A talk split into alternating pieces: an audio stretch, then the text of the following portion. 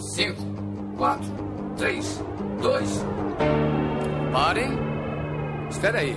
Onde é que vocês pensam que vão? Hã? Hã?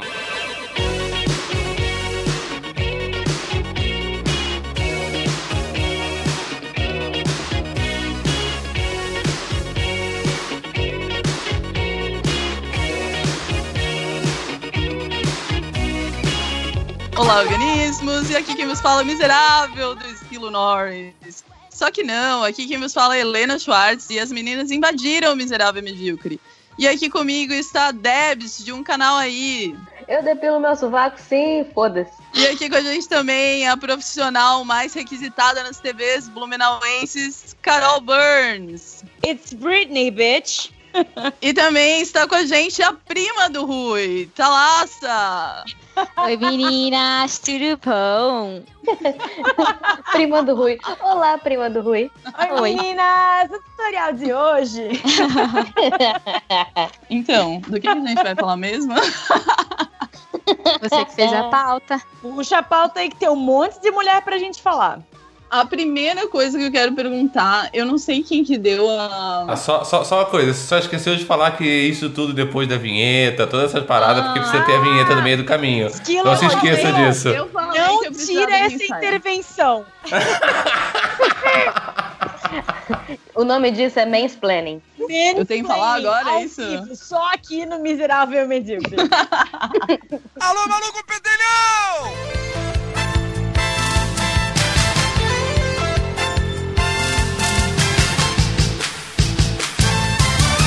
Yes, I love you.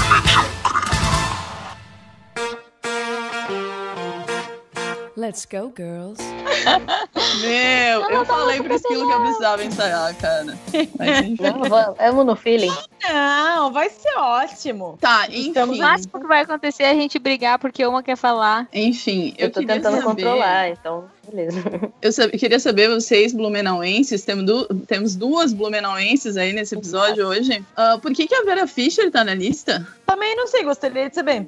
Aliás, o meu pai jura de pé junto que ele não ficou com a Vera Fischer porque ele não quis. Ou seja. Opa, será? será? A minha mãe, inclusive, confirma, tá? Então eu tenho dúvidas se ele não tá mentindo. Diz ele que a Vera Fischer era uma pessoa assim conhecida. Daí eu falei, pai, isso é preconceito. E ele, incrivelmente, quer dizer, não é incrivelmente, ele não entendeu. Isso eu achei muito engraçado, porque para ele ser um machistão é ok, faz parte da vida. Não, incrivelmente, tipo, todo mundo pegou ela menos, menos eu. Quem garante que ela não pegou todo mundo menos ele? É, pode não ser, é? Pode ser. Então, vão ter, é, reflitam apenas. Fica aí a reflexão.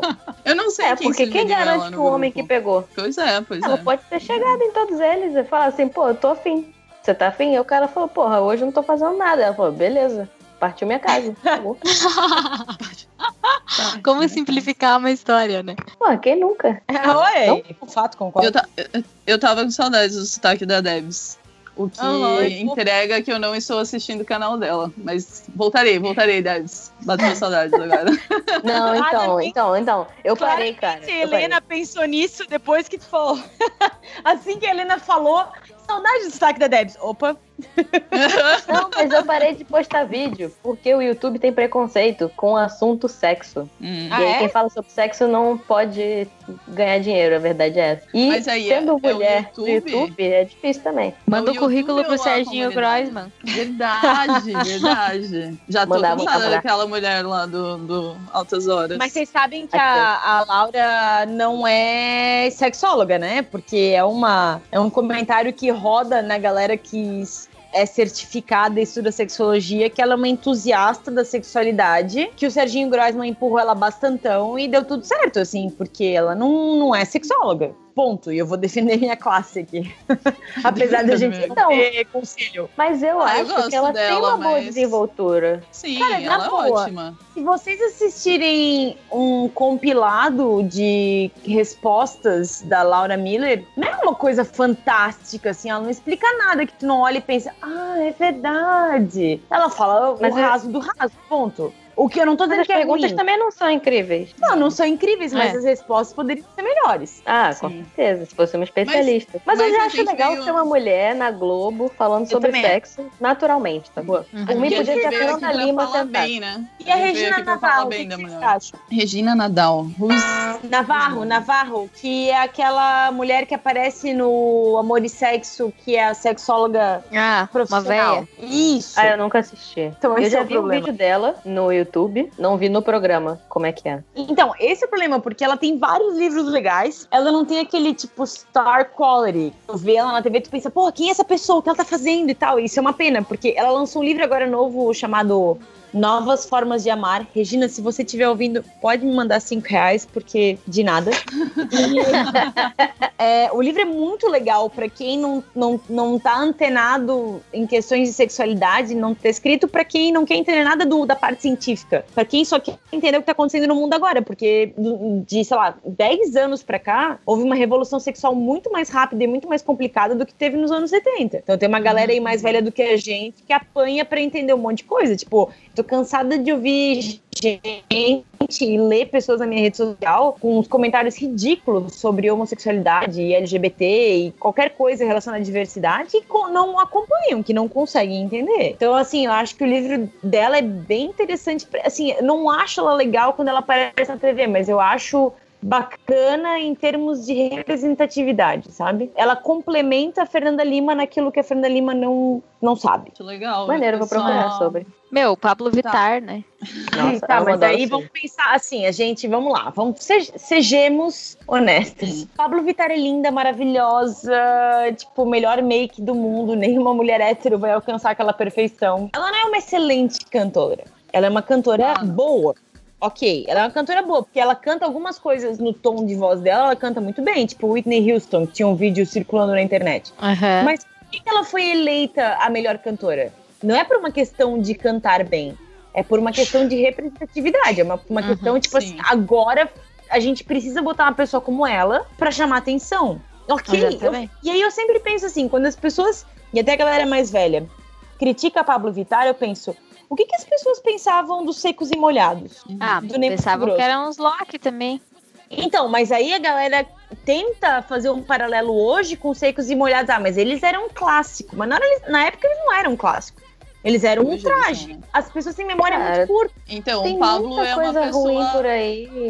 Exato, exatamente. Anyway, o Pablo é uma pessoa, então, à frente do seu tempo. Claro. É, eu acho que assim, ó, o Pablo ele foi lançado ali, né, no Amor e Sexo, era, era da banda ali, né? Bem isso que a gente tava falando, que é um programa bem diferente de tudo que a Globo já fez, né? Da Inclusive no fato sabia. de postar um- uma, uma, uma drag queen pra cantar na banda, né? Eu Mas o que a. Carol tava falando do- dos secos e molhados, eu acho que o fato de eles terem vindo nos anos 70, junto com outras grandes bandas, né, Mutantes e, e Novos Baianos, eu acho que, assim, por eles...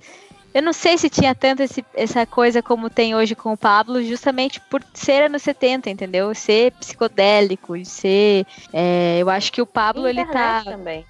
Exatamente. aham. né? Mas, Mas, assim, é, já que estamos o- falando o- de sexo, é, vocês já, já viram aquela, aquele site Oh My God Yes? Não, Não. mas eu achei que tu ia dizer, já que estamos falando de sexo, é, vocês já fizeram? Eu também achei. Tinha Vocês já viram? Pausa dramática. Quando vocês perderam a virgindade? Tipo, pergunta 15. de questionário. Você, você ainda é virgem? Você é bebê? Tá, isso é uma pergunta séria ou é pra gente pular? Não, é pra gente pular, né, gente? Meu Deus. Que bom! Eu tô zoando, caralho. Falando em virgindade, Helena, vamos segurar aí. Vamos dar Não, os parabéns em português a Kylie Jenner, que acabou de ter um filho. Chocada. Ah, é mesmo, pois é, que parabéns. loucura, né? Parabéns é mesmo. Nossa, e é que as Não, e por- maravilhosas. E por ter deixado, né, tudo bem em off, assim, ter cuidado direitinho da gravidez dela. Bem madura, eu achei ela. Eu acho que a Kylie era uma das. Era a Kardashian. Ela fala. Ela teve um reality show sozinha durante uma temporada que ela dizia que ela não queria ser famosa. Em alguns momentos ela expressou isso. E eu até acredito, assim, que ela não, não, não sabia lidar com isso. E agora ela lançou um videozinho de 11 minutos ontem, quando ela publicou a gravidez que ela, todas as amigas e ela mesma fala que o sonho de vida dela era ser mãe. Ao mesmo tempo, achei muito legal. Eu não sei que sonho eu teria se eu tivesse dinheiro para três vidas e pudesse só relaxar e tomar decisões muito tranquilas e conscientes sem me preocupar com o meu futuro. Não sei, eu não quero ter filhos. Eu, Carol. Não sei qual é a opinião de vocês, seria muito interessante saber, mas a minha não é essa. Mas eu fiquei pensando, tipo, em 2017 é tabu ter filho aos 20 anos. Mas em 2000, aliás, em 1977 ou 65, vamos lá, não era tabu ter filho aos 20 anos. Era normal, Sim, né? Era completamente era, normal. Tinha antes. É, então é, interessante ver a reação no Instagram dela quando a galera fica, meu, 20 anos, e aí falam coisas absurdas, mas como o mundo mudou em pouco tempo no quesito revolução sexual. As pessoas estão uhum. julgando a menina porque ela engravidou com 20 anos, porque ela é uma teen mom e porque ela é irresponsável, porque ela tem dinheiro. Mas há 40 anos atrás, era o ideal, porque depois tu aproveitava a vida depois dos seus filhos crescerem. É, é muito é, louco. Sim. O mundo mudou muito rápido de 40 anos pra cá. Eu acho que hoje a gente vive meio, não sei, meio confuso, assim, porque ao mesmo tempo, eu, por exemplo, vou fazer 30 anos esse ano. Eu não me sinto preparada para ser mãe psicologicamente, não é uma coisa que eu quero fazer agora. Mas ao mesmo tempo tá, vai batendo aquele negócio do relógio biológico, né? Também não dá para esperar muito tempo porque aí vai ser bem difícil, vai, pode complicar as coisas e tal. Mas, Helena, o relógio biológico só é um issue se você quer ser mãe, porque no meu caso, o relógio Sim, biológico. Mas isso que eu tô falando. não mas é minha que eu tô falando. É, porque, na verdade, a, a, toda a questão do relógio biológico é, é muito cultural.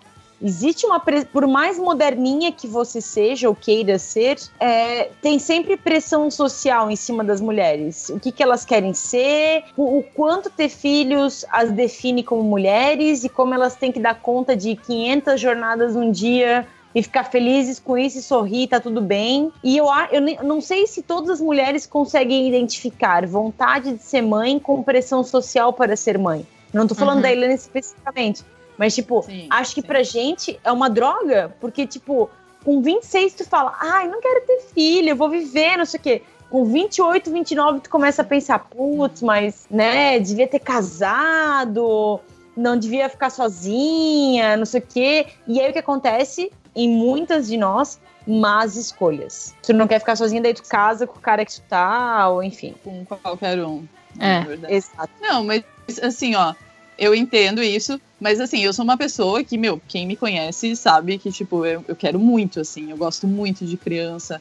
Eu já trabalho com, com criança porque, sabe, claro que não é a mesma coisa, mas é uma coisa que eu sempre quis. E, uhum. mas mesmo assim, eu não posso ignorar o fato de que realmente, por dois motivos, o meu corpo não vai ficar o mesmo por muito mais tempo e outra que eu não quero ser a avó do meu filho, né? Eu não quero Exato. ter uma idade mais avançada enquanto ele for é, criança. Eu quero aproveitar enquanto eu sou jovem, assim. Então é uma, é um, uma coisa assim bem confusa, assim, na, minha cabeça. Uhum. Carol, tem horário? Posso marcar uma consulta? Na verdade, o que sabe por que, que me assusta? Porque eu tive várias pacientes que as primeiras duas sessões elas falam, ai, do milagre de ter filho, não, não, não. E na terceira, quarta consulta, elas desabam falando: Eu nunca quis ter filho, ou eu não estava pronta para ter filho, mas ele queria. Mas eu quis dar um filho para ele, que é uma frase que me choca muito. Ou eu achei que se nós tivéssemos filhos as coisas iriam mudar. Não, Quando eu é ouço essas coisas, verdade, né? mas assim, burrice para ti que entendeu alguma para entender o, o contexto. Sim. Mas de modo geral, tem muitas meninas que no ápice do desespero de acharem que aquele cara é o cara da vida delas e não entenderem que é um relacionamento mega doentio, se eu preciso te agarrar de alguma forma que não por mim mesma, a gente não tá junto nessa relação porque a gente quer, mas porque a gente precisa, na hora, inclusive na gestação, elas têm elas relatam sentimentos muito, muito mistos, assim, porque o cara também tá confuso. O cara também tá naquela um pé dentro, um pé fora, porque é meu filho. A tendência é a gente achar que o cara é um canalha porque, tipo, ele vai abandonar, porque ele não vai ser legal, porque o vínculo dele é muito pobre. Isso não é verdade, é muito relativo. Assim como para a mulher é muito relativo ter vínculo maternal. Por isso que tem criança na lata do lixo. Porque nem toda hum. mulher tem a capacidade de ter vínculo maternal. Não são todas as mulheres que querem ter filhos essa parte de desejar maternidade, isso é uma coisa muito mais nova no nosso cérebro. Gerar uma criança é um negócio que é desde sempre. Mas a gente não entende. E é por isso que a gente tem umas discussões muito doidas sobre aborto que, tipo, não tinha que ter um monte de homens, perdão, esquilo, é, discutindo Deus. sobre o que, que a gente tem que fazer com o nosso corpo, porque é fato que, na grande parte das vezes, a responsabilidade fica pra gente. O cara não fica, o cara não paga pensão, o cara não quer saber e a gente vai pausar a nossa vida, sacrificar um monte de coisa pra dar espaço para essa pessoa que não tem nada a ver com a situação. Então, tirando aborto... que o, o corpo que é deformado por nove meses é o da mulher. Sim. Tem e um quando eu falo de deformado, fatores, né, um monte de homem chora falando, ah, mas não é deformado. Eu falei, é deformado sim. Você não tá ligado no que acontece. A forma muda completamente por dentro, uhum. por fora. Uhum. Ela nunca mais vai ser a mesma. E não adianta falar, ah, não, mas ela tem uma musculatura boa, a pele dela é boa, vai voltar. Pode voltar. mas depois de ficar inchada, fodida, porra, o que rola ali dentro é tão brutal que ninguém fica. Ah, não, tô tranquila aqui. Pari, mas porra, tô de boa. Sou a mesma garota de 20 anos atrás. A Michelle Visage que é uma, a melhor amiga do RuPaul, do RuPaul's Drag Race, que fez uhum. milhões de programas com ela e tal, com ele e tal. Ela, assim que ela viu que a Kylie Jenner postou fotos com a Khloe Kardashian de gravidez, ela fez, ela postou uma foto com um texto dizendo: "Eu fico muito feliz pelas irmãs Jenner Kardashian estarem grávidas e tal, mas a realidade não é essa." A realidade é estria, é desespero, é não saber se vai conseguir uhum. bancar, é às vezes não ter um apoio, um suporte do namorado, da família e tal. E daí a Michelle Visage postou, postou fotos dela mesma grávida. E a casa é super pequenininha, assim, tu vê que é uma, um lugar que, tipo assim, ela deveria estar assustada com o que estava acontecendo. Uhum. E, e, eu achei muito legal por isso, porque essa é a realidade de 90% da mulherada. Mulherada é. não sabe o que vai acontecer quando engravidar. Eu tenho uma, uma amiga que é ginecologista e obstetra. Ela é bem amiga minha, assim. A gente estava conversando justamente sobre isso. E ela estava me contando que tem pacientes, assim, que chegam no sétimo mês e falam assim: por favor, tira meu filho daqui, deixa ele nascer prematuro que eu não aguento mais. Então, tipo assim, os últimos meses de gravidez, meu, deve ser um inferno, porque você não consegue dormir de lado, não consegue dormir de barriga para cima, não consegue dormir, não consegue fazer xixi, não consegue fazer nada. E assim, não tem o que fazer, né? Tipo assim, não. ou você, você faz com que teu filho nasça prematuro e deixa ele correr risco de vida, ou você deixa a coisa acontecer naturalmente, né? Então, meu, e deve se ser essa muito... mulher fala isso, em voz alta, vão falar Ai, que absurdo. Uhum. Como que você uhum. está gerando o milagre da vida, está se queixando de ser a portadora desse novo ser humano. Vai tomar no seu cu, ela ainda é uma pessoa inteira que está é. carregando um parasita. Que sem ela, ele está morto. Ela tem todo o direito de Sim. estar indignada, de estar arrasada, de estar cansada, frustrada, o que quer que seja que ela esteja sentindo. É, mas, ah, mas, esse direito nunca foi dado pra gente, né? É, exatamente. Não, é, em nenhuma situação, no caso, né? Mas é. assim, ó, mesmo com, todo, com tudo isso, eu quero muito. Acho que vai ser super legal. Eu também super Ai, desculpa, quero. A gente se assustou, né? Foi mal. não, não. Eu já conversei com amigas minhas que tiveram partos super complicados, assim. Ah, mas então, eu já ouvi histórias horrorosas, mesmo assim eu tenho. Tô, tô com coragem, por enquanto. Cara, eu super te apoio a ter filho. Eu apoio todas as minhas amigas a terem filho. Porque não é porque eu não quero que eu odeio bebês. Eu sou a favor de aborto, mas eu adoro bebês. Tipo, a minha uhum. questão não é o feto, a minha questão é o bebê. Eu acho ele super fofo. Mas então, vamos falar da parte boa do sexo?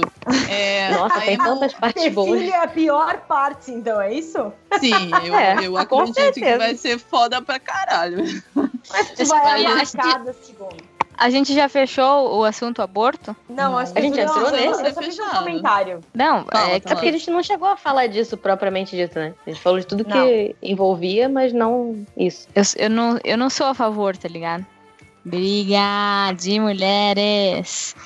Mas assim, eu não sou a favor, eu, eu, não sou a favor pelo, assim, não em qualquer situação, sabe? É, eu penso assim, se uma guria namora, tipo, eu tenho uma amiga da que fez faculdade comigo que namorava um cara aí há vários meses e ela engravidou e abortou, entendeu? Não sei se vocês me entendem. Não acho que é só, tipo assim, ah, beleza, putz, não é a hora agora, não quero ter filho e beleza, aborto e deu, entendeu? Eu acho que também a responsabilidade tem que ser dada, sabe? Também tem o fato de que depois de três meses já existe ali um coração batendo, né? Então eu acho que, claro, quando é uma, uma situação de risco, pros, né, tanto para a mãe quanto para o bebê, ou é, estupro, é, né, essas coisas aí, eu super sou a favor, mas, tipo assim, que nem no caso dessa guria aí. Meu, usa camisinha, toma anticoncepcional, é, é o teu namorado, entendeu? Me julguem. Eu vou julgar. É. Ao meu ver, é o direito de todo mundo abortar até o terceiro mês, que é quando não tem atividade cerebral, não tem nada. Independente se foi. Ah, usou camisinha, furou, engravidou, ou toma anticoncepcional e falhou e engravidou, ou só tava ali de boa, curtindo e aí ficou grávida. Como é só um monte de células se multiplicando, isso acontece todo dia na nossa pele, em diversos órgãos, para mim não significa nada. Entendo que, para questão moral, pode ser complicado, religiosa, mais complicado ainda, mas do ponto de vista científico, ah, não acho que seja grande problema, não.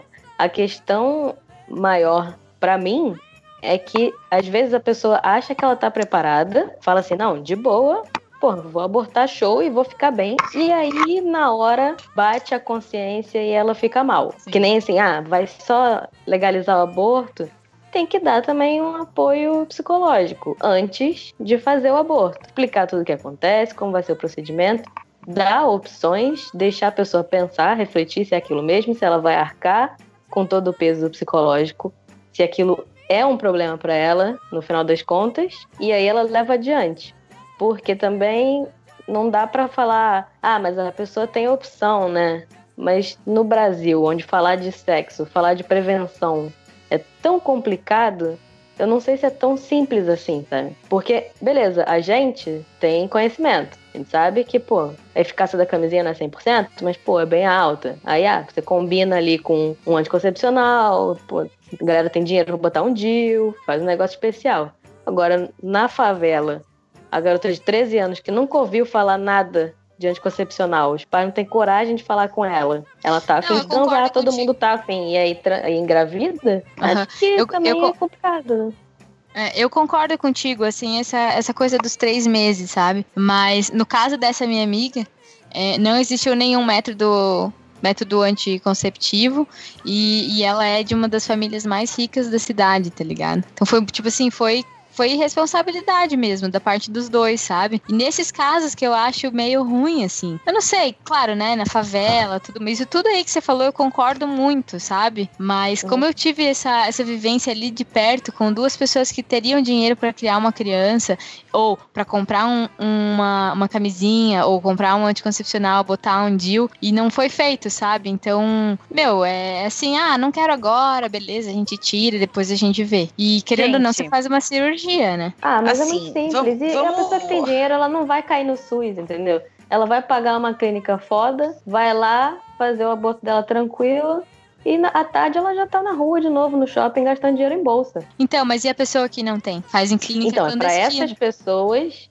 que eu sou totalmente a favor da legalização do aborto. Porque não adianta a mulher favelada ficar morrendo no hospital porque enfiou remédio na xereca. E aí, ah não, mas essa daí, pô, é uma vagabunda. Não usou camisinha. Às vezes a mulher usou camisinha, às vezes ela usa até anticoncepcional. E aí deu ruim, engravidou e faz o quê? Ela não tem dois mil reais pra ir na clínica e fala assim, pô, eu quero tirar essa parada aqui. Mas a mulher que é rica, se tiver aqui para outro país, Gente, ela vai. Também. Vamos. É, assim, deixa eu fazer um comentário aqui. O problema da educação sexual é o seguinte: comportamento não se traduz em ação na mesma hora. Por que, que todo mundo tá pouco se fudendo pra DST, porque a DST leva 3, 4 dias para se manifestar no corpo da pessoa. Então ela pensa, agora eu quero dar ou agora eu quero comer muito. Então assim, amanhã é outro dia, foda-se. E ninguém se liga muito na camisinha. E pior, em 2017, pouquíssimas pessoas estão preocupadas com DST. Uhum. Fica aí a dica com aquele vídeo do Paulo Vitar, aquele, aquele clipe do Paulo Vitar, que ele mostrou uma camisinha para um outro cara. E... Pablo, desculpa, Paulo.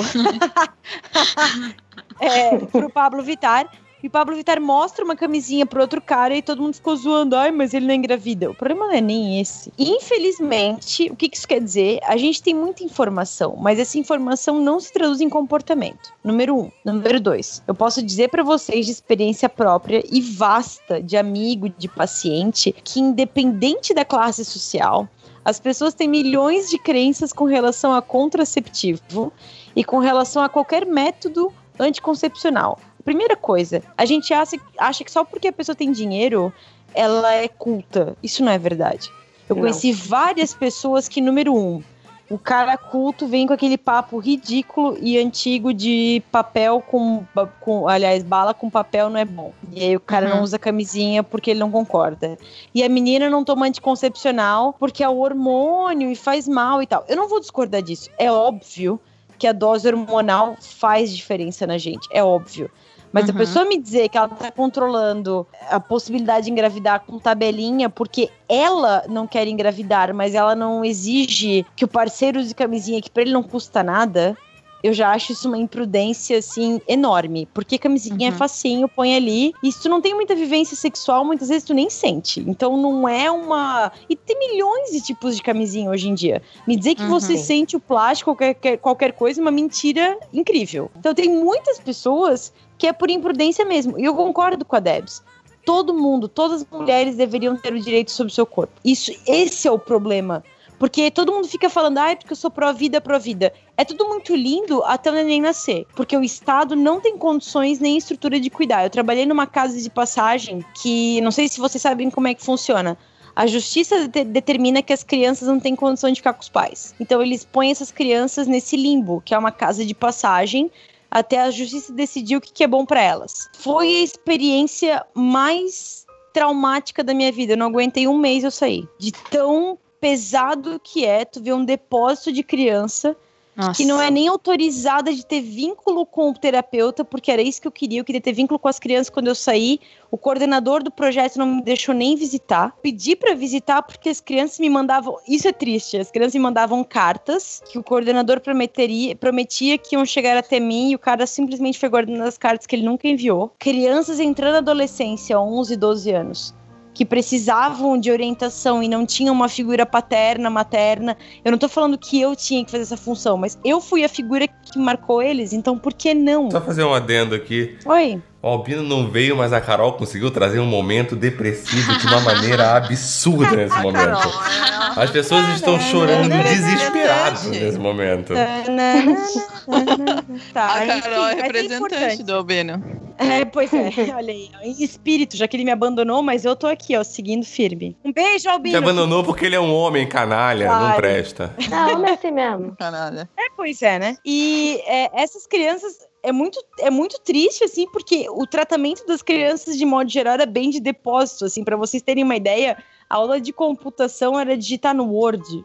Isso era aula de computação, tá? Uhum. Crianças eram separadas em meninos e meninas, mas não tinha uma atividade. E daí o que, que tu ouvia falar nos bastidores? Ah, fulana estuprou a menininha. Ah, porque a fulana ficou grávida com 16 anos, que tá apaixonada pelo ciclano, que prometeu que eles vão ficar juntos, mas o ciclano nunca nem trabalhou, não sabe nem como é que funciona. Eu não entendo você ser pró-aborto e não pensar a longo prazo. Aliás, pró-vida e não pensar a longo prazo. Porque o que vai acontecer, nem todo mundo que que tem uma criança tem capacidade de cuidar de uma criança. Isso que eu não entendo por que, que ninguém pensa. Eu sei que esse assunto é deprê, eu sei que esse assunto é horrível, é tenso, é tenso demais pro nosso podcast, mas é fato. Quem é pró-vida, eu entendo a intenção, mas eu também entendo que não é um pensamento a longo prazo. Quem que vai cuidar dessa criança? Essa criança vai virar aquela aquele trombadinha, aquele pivete que tu vai odiar porque ele tá te roubando. Isso não é justo. E aí pede para diminuir a maioridade penal, que é para incluir essa criançada Sim. abandonada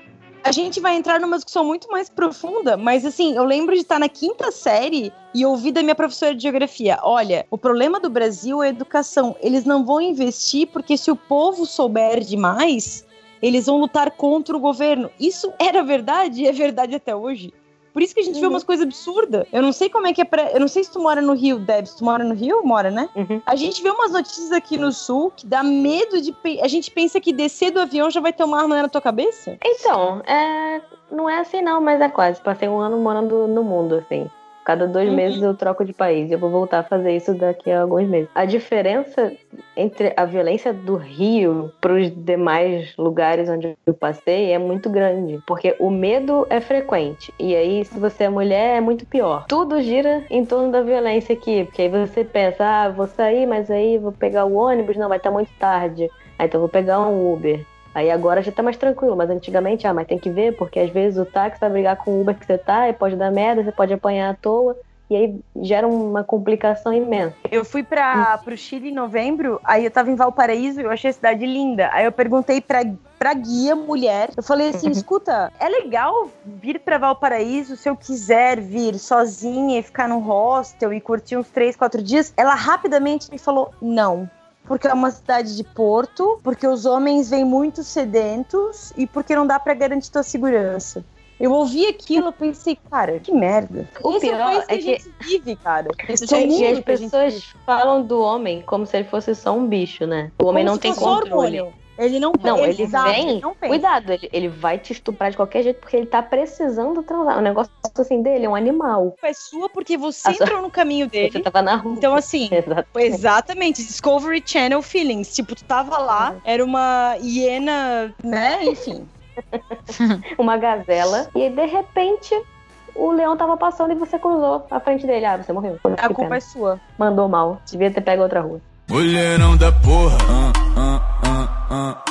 Mulherão da porra. It doesn't matter if you love him or capital H-I-M. Eu sei que no nosso roteiro a gente falava muito de falar de mulheres fortes.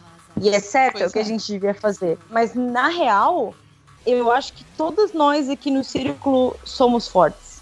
E é interessante a gente falar das experiências que a gente passou. Porque apesar das personalidades serem extremamente interessantes, todos nós aqui, de certeza, temos uma história onde a gente ficou com medo, onde a gente se sentiu de alguma forma objetificada e sem saída. Porque quando tu fala isso pra um cara, o cara fala, ah, para. Tá exagerando. Ai, não, é, não foi uhum. assim também. E é. Uhum. É fogo ser mulher, cara. É fogo. Pra ganhar metade, não, mas vai lá, 70% do que os caras ganham é fogo, é difícil. E a maquiagem é cara, hein, galera?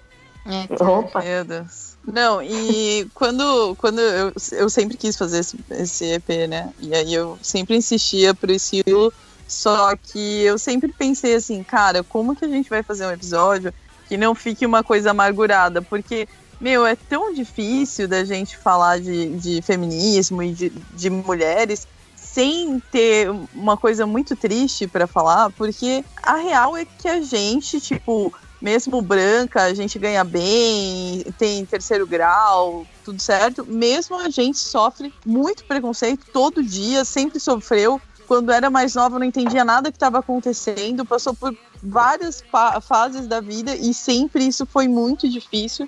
E a gente não tem onde, onde realmente falar e, e se expressar. As pessoas acham que isso só acontece a ah, favelado ou alguém que que não tem educação, mas meu Deus, é, as coisas que eu passei na minha vida, assim, que hoje eu paro para pensar, é, eu tapava o sol com a peneira, eu fingia que não estava vendo para né, me manter ali a amiga legal, a amiga que, que que não fala sobre essas coisas, ou a filha que não comenta com os pais, entendeu? Tipo, mas a, a real é que foi bem difícil. E sabe o, o que é pior, assim, não é nem não ter aonde é, falar, mas ouvir os meus amigos homens tratando isso como, tipo, um mimimi, enquanto não é. Uhum. E, uhum. e uma coisa que eu não entendo é por que, que eles são tão contra o feminismo. Porque, tipo, o feminismo ele, ele melhoraria o mundo não só para as mulheres, mas também para os homens, que eles também são prejudicados. E tipo, meu, se não melhorar a tua vida, meu amigo homem, vai melhorar a minha e não vai interferir na tua vida. Por que não? Tu não uhum, pode é. apoiar. Eu não consigo entender. Não consigo. Eu queria que um dos meninos estivesse aqui para falar isso. Por quê? Por que não apoiar o feminismo? Por que ficar tratando isso como como mimimi, como feminazi, meu. É, assim, eu então, infelizmente então não tenho amigos assim, tá? Não, não posso dizer assim, ah, os meus amigos que são assim, porque eu não tenho. Eu também não sou radfem, então eu também não posso dizer o lado delas. Ao meu ver, ninguém queria o feminismo, nem as mulheres. A gente queria muito poder ter o espaço que os homens têm normalmente, ser igual, para todo mundo junto para não ter que explicar toda vez o que, que é o Sim, que. cara, pra é explicar é por que, que a gente precisa disso, vai explicar. Porque é um saco. É assim, eu sou a primeira a não falar nada sobre feminismo, porque para mim, se eu sou mulher, tenho ensino superior, trabalho, montei um canal, falei sobre sexo, eu sou feminista. Independente uhum. se eu coloco no meu nick no Facebook ou não, eu sou, óbvio. Porque senão eu tava só limpando o chão, lavando louça, esfriando a minha barriga na, no tanque enquanto esquenta no fogão. A questão, para mim, é mais assim, em atitude. E aí isso acaba meio que botando alguns homens numa posição de ah, então a Debs não é feminista porque ela não fica enchendo o saco falando de feminismo. Porque eu não preciso ficar fazendo isso com os meus amigos no meu meio, eu não tenho necessidade de fazer isso, então. É porque você não é protestante de Facebook. É, tem isso. Mas não, é, não é nem isso, gente, não é nem isso.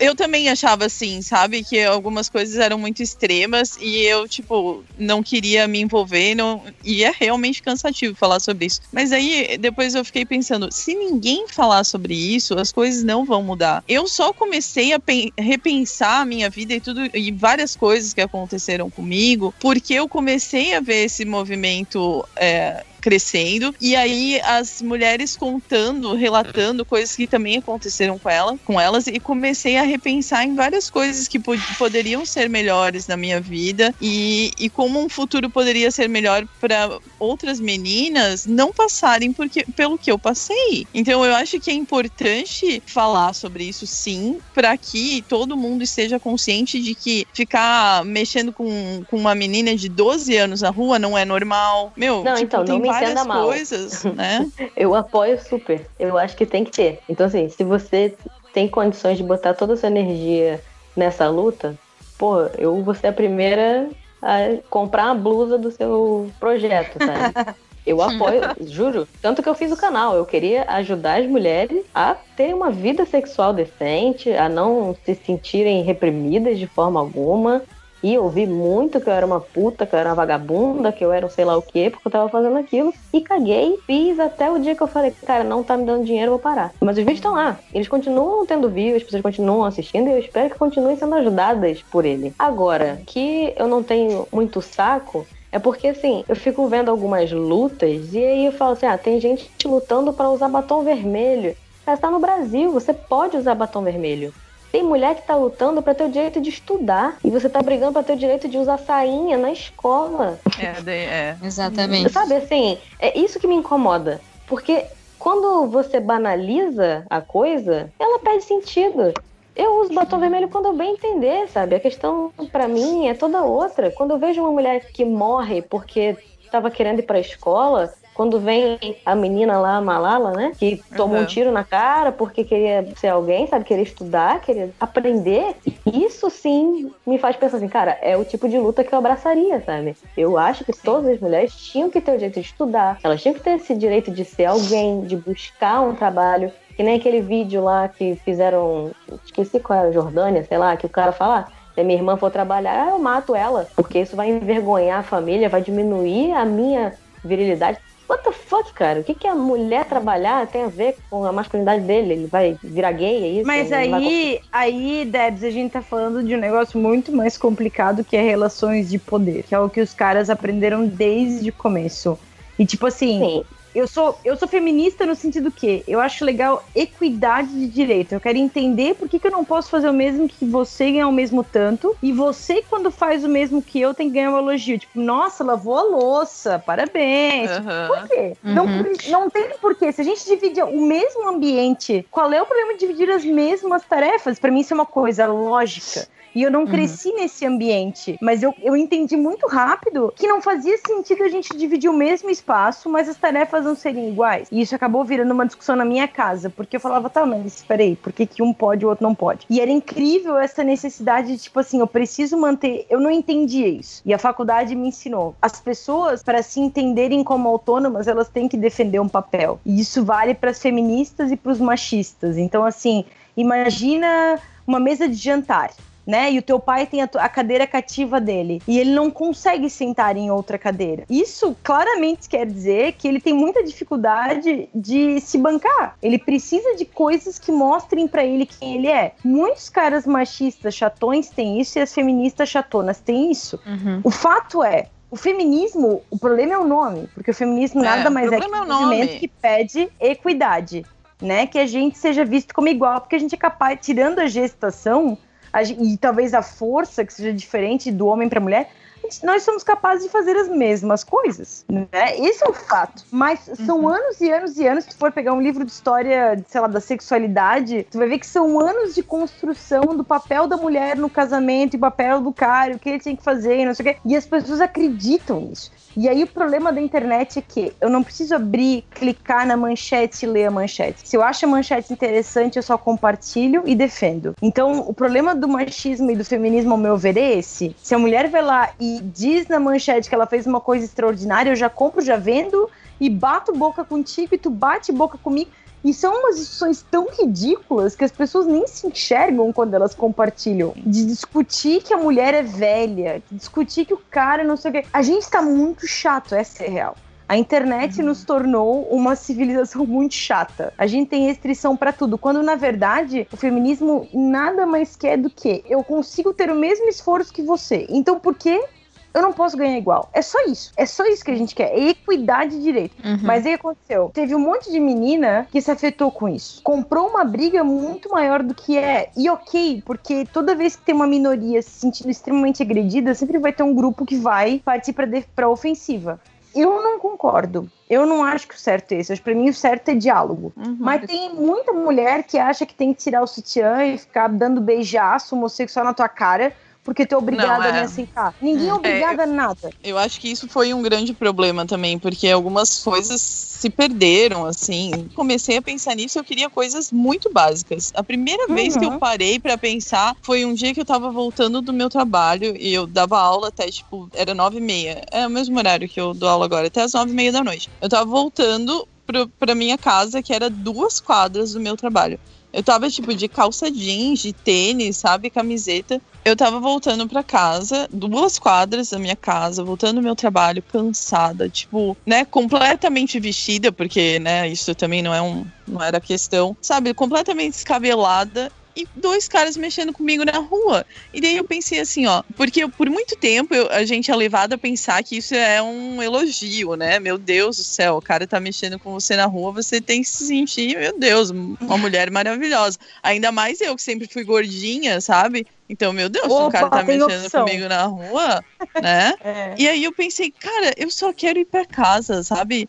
Tipo, meu Deus do céu, me deixa andar na rua. E aí eu pensei, cara, como assim eu sou uma pessoa que não posso andar na rua do meu trabalho para minha casa sem me incomodar. Sabe, isso não alguma coisa não tá certa. E aí outra coisa, depois que eu conheci o Jovem Nerd, que eu aprendi várias coisas, eu pensei assim, quanto tempo da minha vida que eu pensei que eu não era capaz de fazer as coisas, que eu não era capaz de aprender sobre ciência, sobre matemática, porque eu ouvi por muito tempo, eu era mulher e aí era melhor eu realmente é, lidar com idiomas e com português e tal, que eu era, eu era boa nisso e eu não precisava me, me preocupar com outras matérias, sabe? Enquanto hoje eu aprendo muitas coisas com ele, acho, acho super interessante. E eu penso, meu, por que eu pensei tanto tempo que eu não era capaz? Por que eu fiquei ouvindo isso tanto tempo, sabe? Tipo, a gente podia ter mulheres cientistas, muito mais mulheres cientistas, muito mais mulheres fazendo muitas coisas se elas, desde cedo, fossem incentivadas.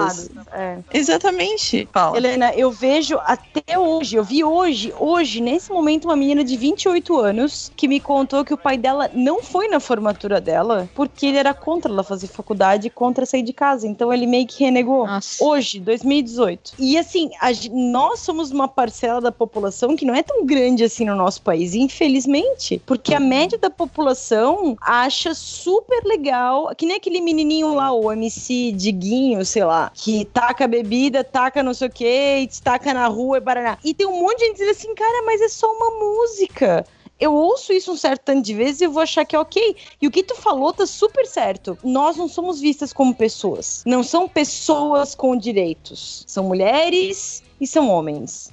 E aí, quando os uhum. caras ouvem, eles vão dizer, ah, tá bom, mimimi, qual é?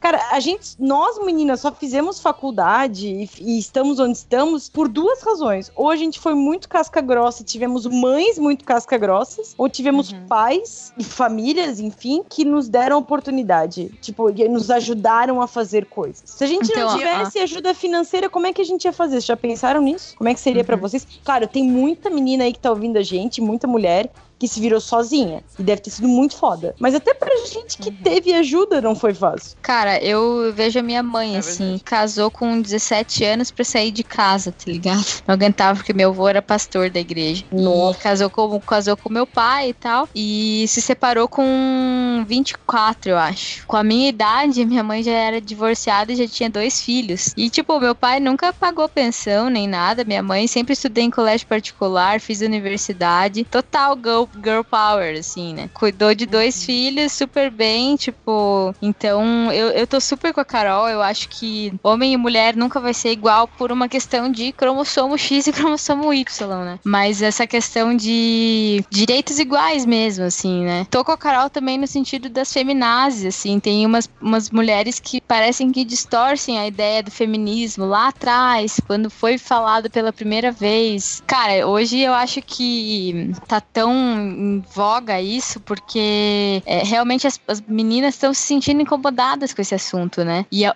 hoje a internet dá voz para tudo isso, né? O problema é que liberdade eu... digital é uma droga, né? É, tem o lado ruim e o lado bom, né? Sempre. E ao mesmo tempo, assim, ah, a menina que sonha em ter uma família, sonha em cuidar da casa, também não tem problema. Ela também pode ser feminista fazendo isso. Uhum, ela tá fazendo o que ela quer. Uhum. Ela tá seguindo o sonho dela. Mas o importante é que a gente siga os nossos sonhos e não faça isso só porque mandaram a gente fazer e é esperado, né? É o esperado de nós. Por exemplo, o Esquilo, ele é um dono de casa lindo, ele faz até vídeos limpando a casa, né?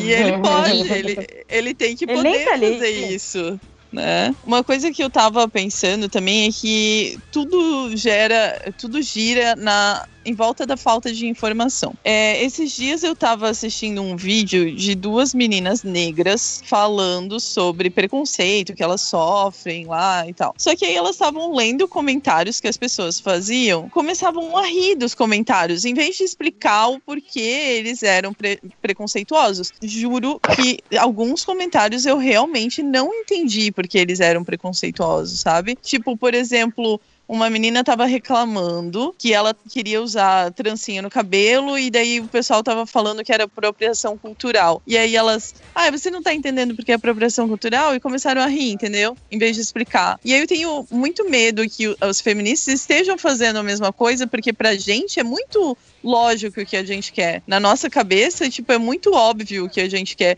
Enquanto algumas pessoas que ainda não têm essa consciência, elas não não estão entendendo e talvez elas não estão tendo acesso a esse conhecimento, a essas a responder as perguntas que elas têm sobre esse assunto, porque de repente não tem ninguém explicando isso direito, entendeu? Mas aí eu acho que entra o que você mesmo falou no início. É o diálogo, né? É, é isso que resolve. E não ficar só nisso de dar tapa na cara um do outro. Eu sempre naturalizei muito as coisas e tal. Eu tenho, por exemplo, amigas trans e o Caio, uma vez, né, o namorado, ele falou: antigamente eu não entendia bem essa questão da trans e tal, como é que isso funciona. Mas de tanto você falar sobre isso e comentar e tal, eu já acho isso normal e eu achei legal isso, porque a sua forma de falar me fez entender que é uma coisa normal e tal. E eu acho que é bem isso, assim, é também não começar a falar de forma ácida, com uhum. humor, ironia, sei lá o que. Não, não, fala como se fosse para uma criança. Você está explicando um assunto que a pessoa não sabe nada. Então uhum. você tem que explicar mesmo do início, assim.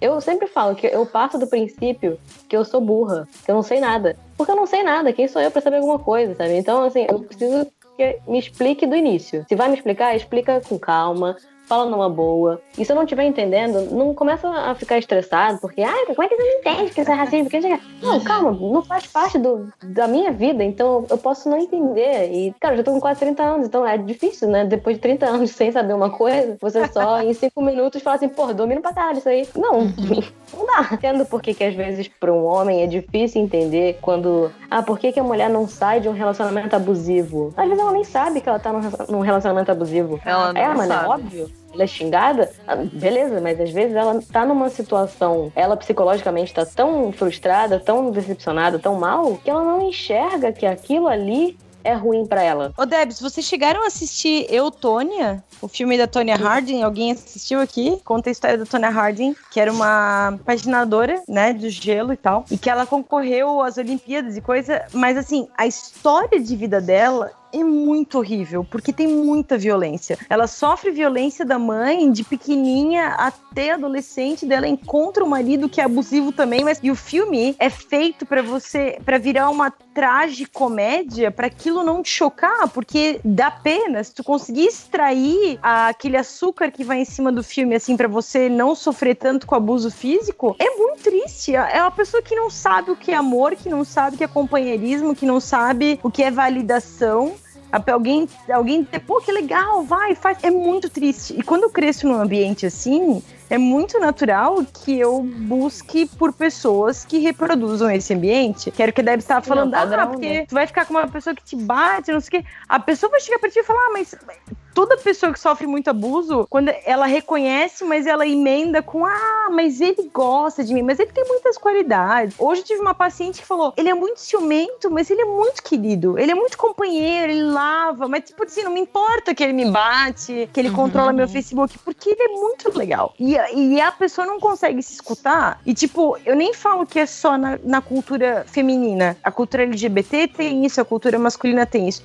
Abuso psicológico, que é o sutil, que é a gente não fala, é muito comum. Mais com nós mulheres do que com os homens. Porque uhum. nós mulheres, tipo, a gente tem uma necessidade de ser amada e de ser aceita e de ser querida e sei lá o que mais. E daí a gente permite qualquer coisa que isso veio das nossas mães, das nossas avós e assim por diante, e a gente concordou. E os homens também, sei lá, é o que a gente aprendeu por alguma razão cultural muito louca. O que é muito triste, porque quando tu chega pra uma pessoa e propõe pra ela, escuta, mas será que amor é isso aí? E tu vê na cara dela um misto de desespero com tipo, não tô pronta pra largar. Não, não posso acreditar que eu tô errada, não posso acreditar que eu vou morrer sozinha. Porque a Disney ferrou com a nossa cabeça, né, gente? Vamos combinar? A Sim, Disney fez a gente achar Carol. que, pô, Sim, exatamente. A gente cresceu acreditando, né, que éramos as princesas que deveríamos ser salvas.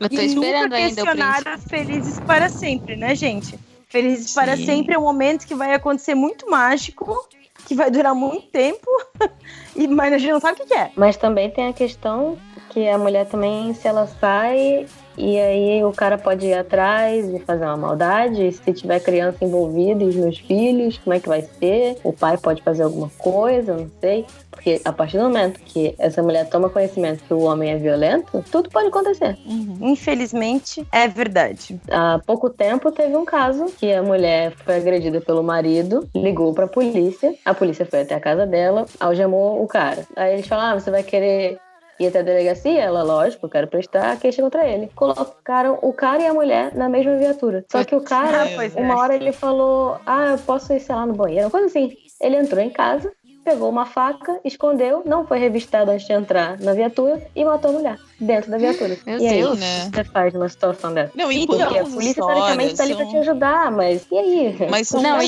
e isso que- histórias. São histórias Isso que sem fim. essa, isso que essa mulher ainda foi prestar queixa, né? Mas tem mulheres que têm medo de prestar queixa e Você não prestam. mesmo por Você- isso, né? E aí, quando você vê um exemplo desse, você não se sente encorajada a prestar queixa. E você fala, caraca, mas aí se me botarem no mesmo carro que ele, ele me matar. Ele não vai ficar preso, né, pra sempre. E daí a hora que ele sair, vai atrás dela. Justamente. Tipo, meu, existem milhões de motivos pelos quais as mulheres têm medo e não fazem nada, né? Mulherão da porra. ah, ah, ah, ah, ah. Mulherão da porra.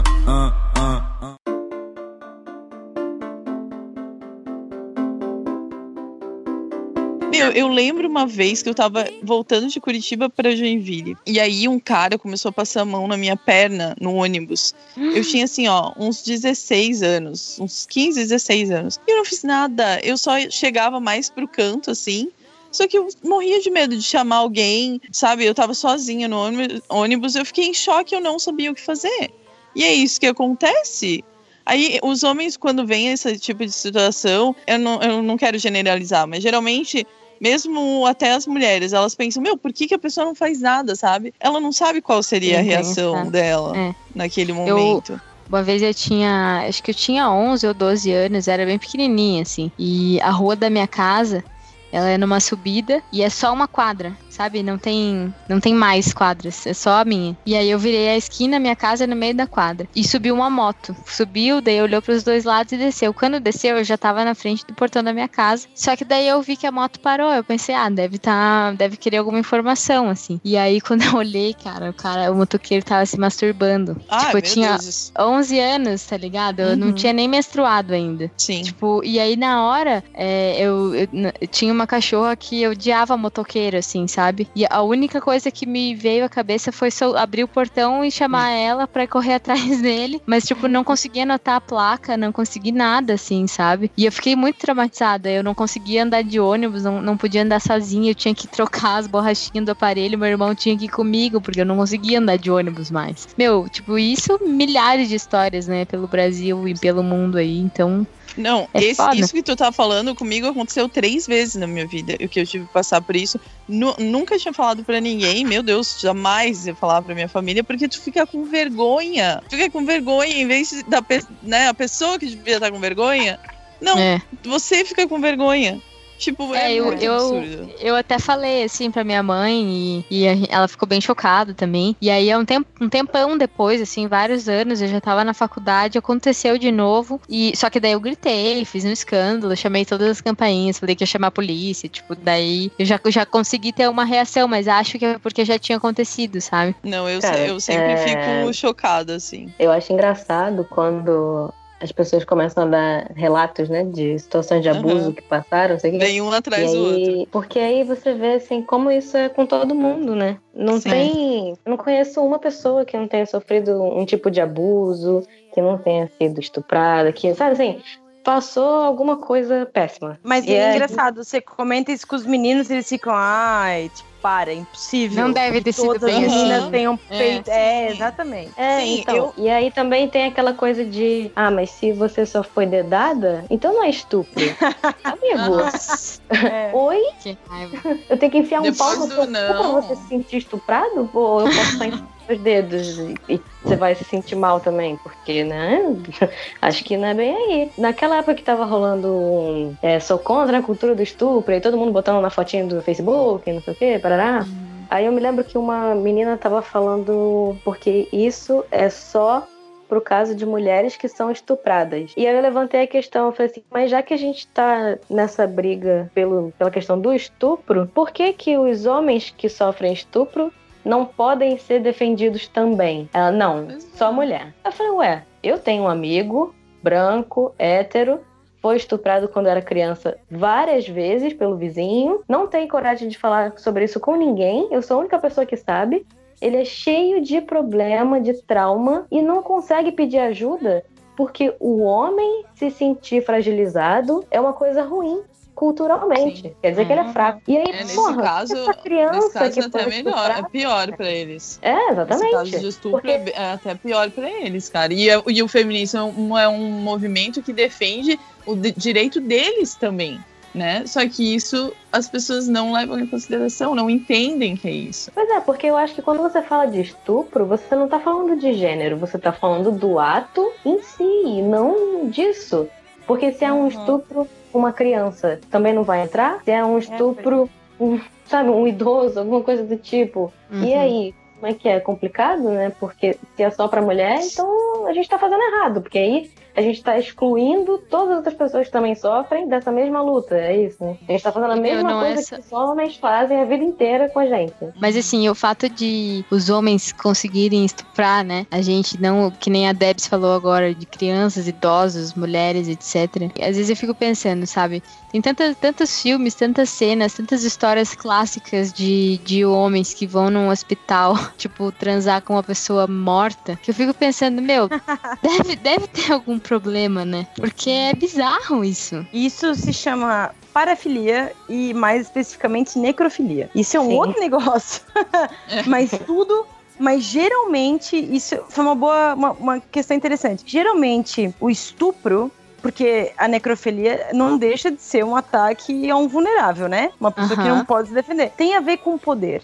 A maioria dos caras que você é, entrevista, enfim, que são estupradores, são pessoas que foram abusadas psicologicamente de forma severa e psicologicamente e sexualmente na infância. São uhum. pessoas uhum. que conseguem, que projetam uma espécie de imagem ou, ou, de sentimento de emoção para uma outra que parece mais frágil, mas que significa para ela, tipo, oh, isso aqui é minha conquista, aqui eu provo que eu sou melhor do que isso, de uma forma obviamente muito, muito doente, muito maluca, enfim. A minha opinião é muito polêmica com relação a isso, porque, enfim, eu estudei isso e tal. Mas tanto a pedofilia quanto o problema dos abusadores, para mim é um problema de saúde pública. É um problema Sim. de estruturação psicológica, não é um monstro uhum. que tem que estar preso e afastado da sociedade. São pessoas que precisam de ajuda. Inclusive, é, em Amsterdã tem uma ONG que trabalha para redução de danos de pedófilos. Eles querem criar um sistema virtual e até bonecas que tenham uma forma infantilizada no sentido da, da menina não ter seio, enfim, para redução de danos de pedófilo, para que eles não ataquem crianças, para que eles se satisfaçam com as figuras virtuais e com bonecos. Eu vi um congresso em que eles mostraram as, as formas virtuais que eles fizeram, que você não dizia se era uma foto, se era uma, uma construção virtual. Aí alguém vai me dizer, mas você é doente. Mas claro que é doente. Uma coisa tá errada. Uhum. Mas é muito menos grave para esta pessoa que está nessa condição e para os cidadãos que ele se satisfaça com uma imagem virtual do que o cara quase poder. A maioria dos pedófilos não chega às vias de fato de atacar sexualmente uma criança. Eles ficam ali nas colagens, em foto e não sei o que e tal. Porque eles não têm esse, esse viés de, de. não ter um mínimo de empatia pela forma muito mais frágil do que a deles. A maioria deles não chega às vias de fato, mas é muito sofrido. Agora, uhum. isso é um tabu religioso social né? Falar que coitado do pedófilo que sofre. Meu, eu falar isso, eu vou ser escravizado em praça pública, né? Jamais. É. Mas são é, pessoas porque que têm um problema. Tem que ter algum conhecimento de psicologia, alguma coisa básica para você entender. Tipo, minha mãe é psicóloga e aí eu entendo que é uma doença, consigo ver de uma outra forma. Mas aí Mas eu vou pergunta um, para ela. polêmico aqui, rapidinho. Ah.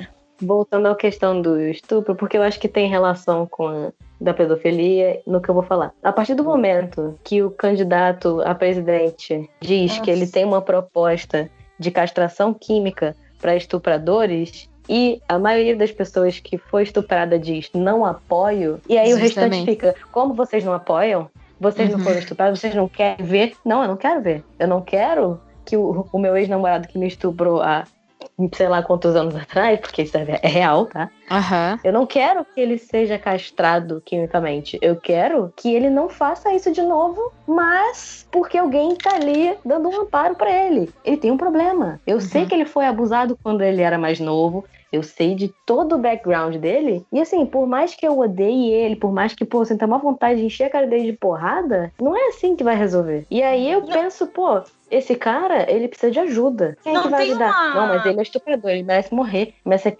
castrado. Caralho, cara, que merda é essa, sabe? Você vai resolver violência com mais violência, é isso? E aí você gera mais trauma. E, e assim, esse cara nem vai chegar a ser preso ou qualquer coisa do tipo, porque a mulher não vai denunciar.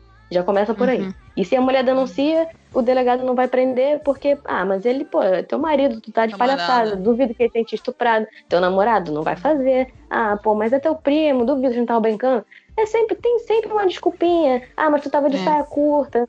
Nunca uhum. que o cara vai chegar ao ponto de ser castrado. Tem uma, eu acho que tem um vídeo no TED Talks que eu acho que é um dos mais vistos, que é uma moça com o estuprador dela, né? Que eu acho que o título é Por que, que eu perdoei meu estuprador? Uma coisa assim, que gerou bastante uhum. polêmica. A tua pergunta, tipo assim, ah, mas qual é o problema e tal? É porque tanto o estupro quanto a pedofilia quebra vários tabus religiosos ocidentais. Mexe com a questão da família, mexe com a questão do incesto, mexe com a questão de, eh, de não mexer com a mulher do próximo, mexe com a questão do adultério, mexe com muitas questões religiosas da nossa realidade que a gente não tem estrutura psíquica para aguentar. O que não quer dizer que eu estou dizendo não é ótimo, não tem problema. É que quer dizer que mexe com questões culturais muito complexas nossas e por isso que a gente não consegue, nem todos nós conseguimos, pelo menos tentar processar de uma forma diferente do que todo mundo processa, porque também não é fácil. Por mais que tu esteja me falando de mente super aberta, Pra mim também não é a coisa mais fácil do mundo falar, ah, não, mas o pedófilo é só um cara que tem uns problemas aí, tá tudo bem, ele tem um desvio. É, é, não, é não é. Que tem uma coisa que não é o comum que, que incomoda. Lógico. Mas assim, ó, é, pra gente ir concluindo, eu acho. O que é triste. O que é triste, não. O que é com. Eu não sei o que, que é, o, o adjetivo, mas assim. Olha só que a gente marcou para falar, né, nesse episódio, falar sobre mulheres, e a gente sempre, a gente sempre acaba é, quando fala de mulheres chegando nesse assunto e comentando muito no assunto sexual e falando desse tipo é sempre a, o feminismo e o abuso sexual e tal. Quando eu tava fazendo a lista ali na, na pauta, eu tava pensando, meu, eu nunca ia ter que fazer uma lista dessa para falar sobre homens que marcaram a história, homens que estão fazendo coisas. É muito triste que eu consegui fazer uma lista muito curta de pessoas que a gente, de mulheres que a gente poderia falar nesse episódio, entendeu? Eu acho assim que o que eu queria assim para o futuro era que a gente pudesse falar de outras coisas, as mulheres fossem lembradas por muitas outras coisas além disso, sabe? Além dessa questão de, de sexo e de exploração e de, de sofrimento e preconceito que a gente sofre. Ô, Helena, tá gravando no horizontal isso? Não, por quê? o negócio da, da Globo que eu quero pro Brasil, que eu quero pra mim quero pro meu futuro. não, não. Então, Helena, eu acho triste mesmo que sempre que Também a gente acho. pense nisso, no assunto, vem essas coisas também. Uhum. Porque eu nem consegui pensar em nada diferente. Eu até tinha brincado no WhatsApp, né? Eu falei, ah, aí, vou falar várias coisas porque eu sou mó escroto. Como é que fala de outra Mas... coisa, né? Pois é, vem, né? Vem, é, é, é. vem que nem, que nem sei lá, vômito. Ai, que nojo. Mas é, parece que tá, tá trancado, assim, né? No... É, e aí quando a gente tem a oportunidade de falar algo, a gente só quer falar disso. e sabe que isso é uma das coisas que eu mais gosto de participar do MM, que é que os episódios é, eu posso participar e posso falar de assuntos aleatórios, assuntos que eu gosto, assuntos que me interessam, assim, sem ter que. Só porque eu sou mulher, ter que falar, né, dessas coisas. Obrigada. É, porque quando a gente participa de episódio de videogame, a gente fala de videogame tranquilo, como Sim. qualquer homem. Quando é pra falar de cultura nerd, quando é pra falar de cocô, peido, essas coisas que, né? Ah, mas é coisa de menino. Porra, mas, né? Tem cu tá falando sobre. Sim. E aí a gente pode falar, né? Numa boa. profundo, profundo. É, não, porque já teve episódio que eu tava aqui só pra falar de merda. Só falei a Deb, A Deb sempre cai nos episódios assim, cara. Uns episódios peculiares. Pô, mas eu adoro, cara. Adoro falar Sim, sobre é engraçado, é engraçado. então, o nosso agradecimento ao miserável medíocre. Sim, Muito obrigada. obrigada. Obrigada por sempre nos ouvir. De nada.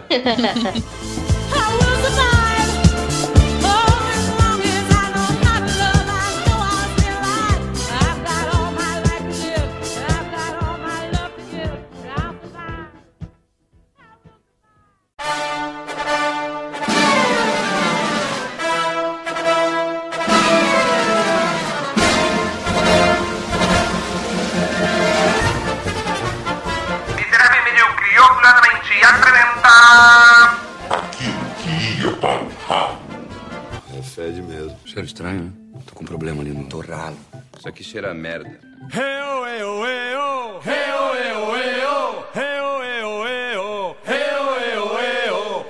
Cara, o cara do Uber, ele, o chão tá molhado porque tá chovendo aqui. E aí ele freou em cima do carro. Cara, juro, eu vi a gente bater o carro. Eu fiquei, tipo, infartando até chegar aqui na porta de casa, velho. Aí ele, ah, desculpa aí. Sabe, na verdade, sabe que bateu, você morreu e você só tá só em espírito aqui. Na verdade, só você acha que tá aqui, mas você não tá aqui, Não. na verdade. É verdade. Você chegou no inferno, Débora.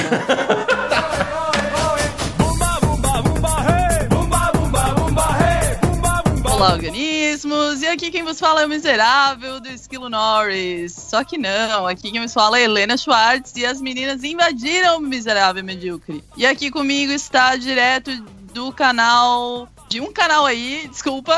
Opa, opa, sorry. Eu esqueci o nome do canal. É um canal aí, né, Debs? Aham, aham. Eu tenho que fazer, fazer tudo de de novo ou eu posso fazer daqui? Pode fazer daí, porque quem vai ficar mal é você mesmo, que se foda. Ah, eu vou fazer de novo, vou fazer de novo. Então, vai rolar tudo isso depois da vinheta.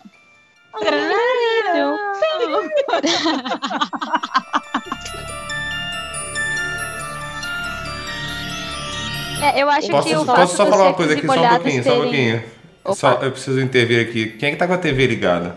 Eu? Então desliga. Ah. ah, mas é polícia 24 horas, é legal.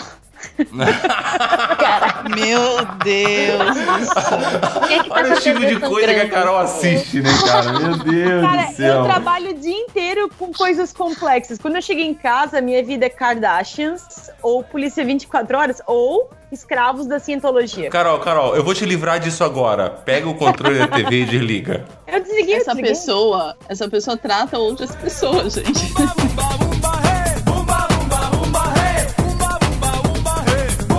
Eu, tenho uma amiga que é, é GO, Só, só, né? só um segundo, só um segundo, ô Talassa. Só reiniciar a Bem na gravação minha e você vez, fala. né? Bem na minha vez. É, é, é, porque, é porque é mulher. Eu sou um É porque é da puta. mulher, né? Beleza. É, eu sou um canalha, eu sou um canalha. Eu tô aqui, eu tô aqui só pra fuder a vida de vocês.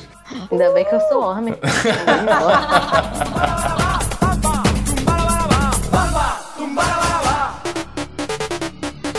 Ah, aproveitar essa pausa e falar, ah, Thalassa, quando você está usando o microfone do headset, Aham, ah, ele tá na frente da sua boca, exatamente. Tá meio do ladinho.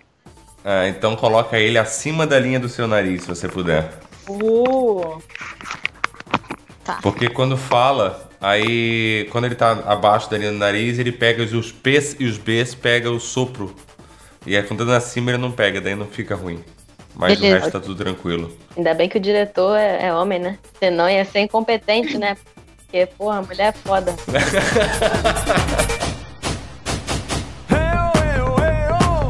É o que eu vejo muita gente comentando, principalmente na internet, né? Que é a lixeira do mundo. É como se Ah, fosse. ah, assim, só um pouquinho, ah, só um pouquinho, porque- só um pouquinho. Eu, como, como, como um homem bom e babaca, deixa eu interromper vocês. Só reiniciar a gravação aqui, só um minutinho. Ai, só falta. Ô, cadê a Thalassa que ficou em silêncio? Tô aqui, Dormiu. tô aqui. Ah, tá. é, eu, eu, eu, homem babaca, mandei ela ficar quieta também. É. Isso que aconteceu. É só porque ela só um que pouquinho. assim que ela mandou um falar, WhatsApp. o esquilo ia Ela O reiniciar. esquilo, o esquilo fez mansplaining. O esquilo fez gaslighting com ela. Você tá louca? Você tem todo espaço do mundo. Fica quieta. Ela foi em silêncio.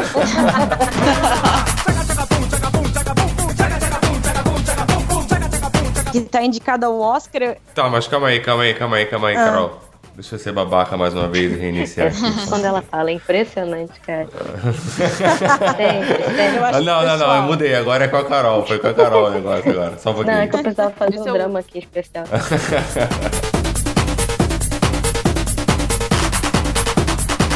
Porra, logo, logo em episódio só com mulher, ele quer diminuir. É, não, eu sou assim, babaca pra caralho. Eu, tô, eu vim até. Eu, eu pois é, nasci né? com pinto. Eu nasci com pinto eu vim pra isso. Eu vim pra fuder a vida de vocês. Pô, porque mulher fala pra caralho, aí tu já quer. É, eu já tô podando, vou mostrar que, tipo, ó, senão isso aqui vai a 12, epi 12 episódios, vou ter que fazer. Só com a Faz gravação de parte 1, vocês. 2, 3 e 5. Deixa o 4 pra depois.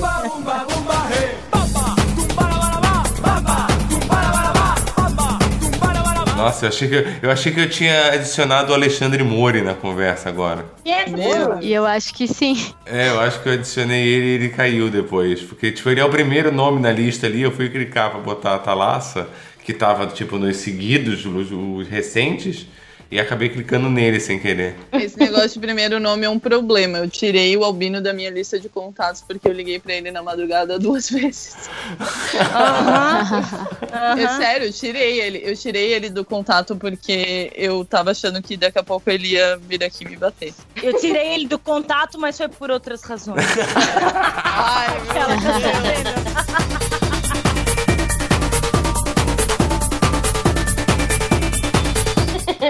Vamos focar. Helena, estamos programando, hum. eu e Ivani Ed, vários jantarzinhos. Então fique atenta e Esquilos quiser aparecer também, a gente busca em navegando. Quando eu morava, quando eu morava em Blumenau, não acontecia nada dessas coisas. Vocês são foda. Então, mas daí é culpa ah. dos meninos, porque eu que é, agora. a culpa é dos meninos porque a gente tem pinto e é isso aí. Exato. Exato. E, menti e, mentira, porque a gente fez uma super festa surpresa pra ti, foi linda. É tá? verdade, é bolo verdade. do Batman. Foi maravilhoso, é. Tá bom. Passei a noite fazendo brigadeiro. Tô contando aqui: cinco oh. anos de MM, uma festa, uma reunião da galera no sorteio. rancoroso, rancorosinho da Glaslit, meu Deus do céu.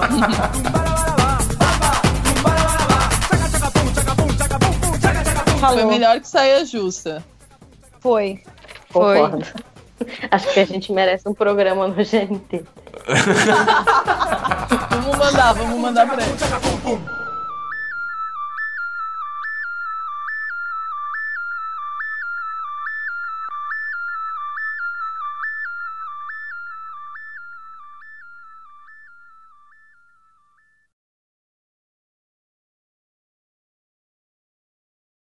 Eu acho que tem que rolar uma parte 2 desse episódio, hein? Que a gente não falou de nenhuma mulher. Vocês falaram de vocês, que são super importantes e super fortes. Mas Pô, a quatro gente mulheres tinha que ter um episódio só, a gente tinha que ter dois. Esse foi o episódio Bad Vibes e o outro vai ser Good Vibes. É, contando histórias engraçadas. Não dá nunca pra agradar vocês mesmo, né? Não. Eu acho que tinha que ter episódio só de mulher a cada dois meses. Isso. Vamos fazer o nosso, nosso próprio podcast. É, aí, ó. Só não, só não contem comigo pra editar. Que machista. Eu posso editar. É, é. então, viu? Ó, já tem aí, ó. Aí fica totalmente... Fica o MMM, que é o Miserável Medíocre Mulher. Isso Meu, melhor ideia leve.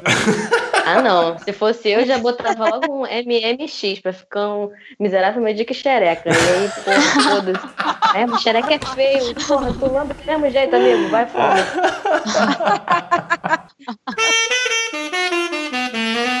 Ah.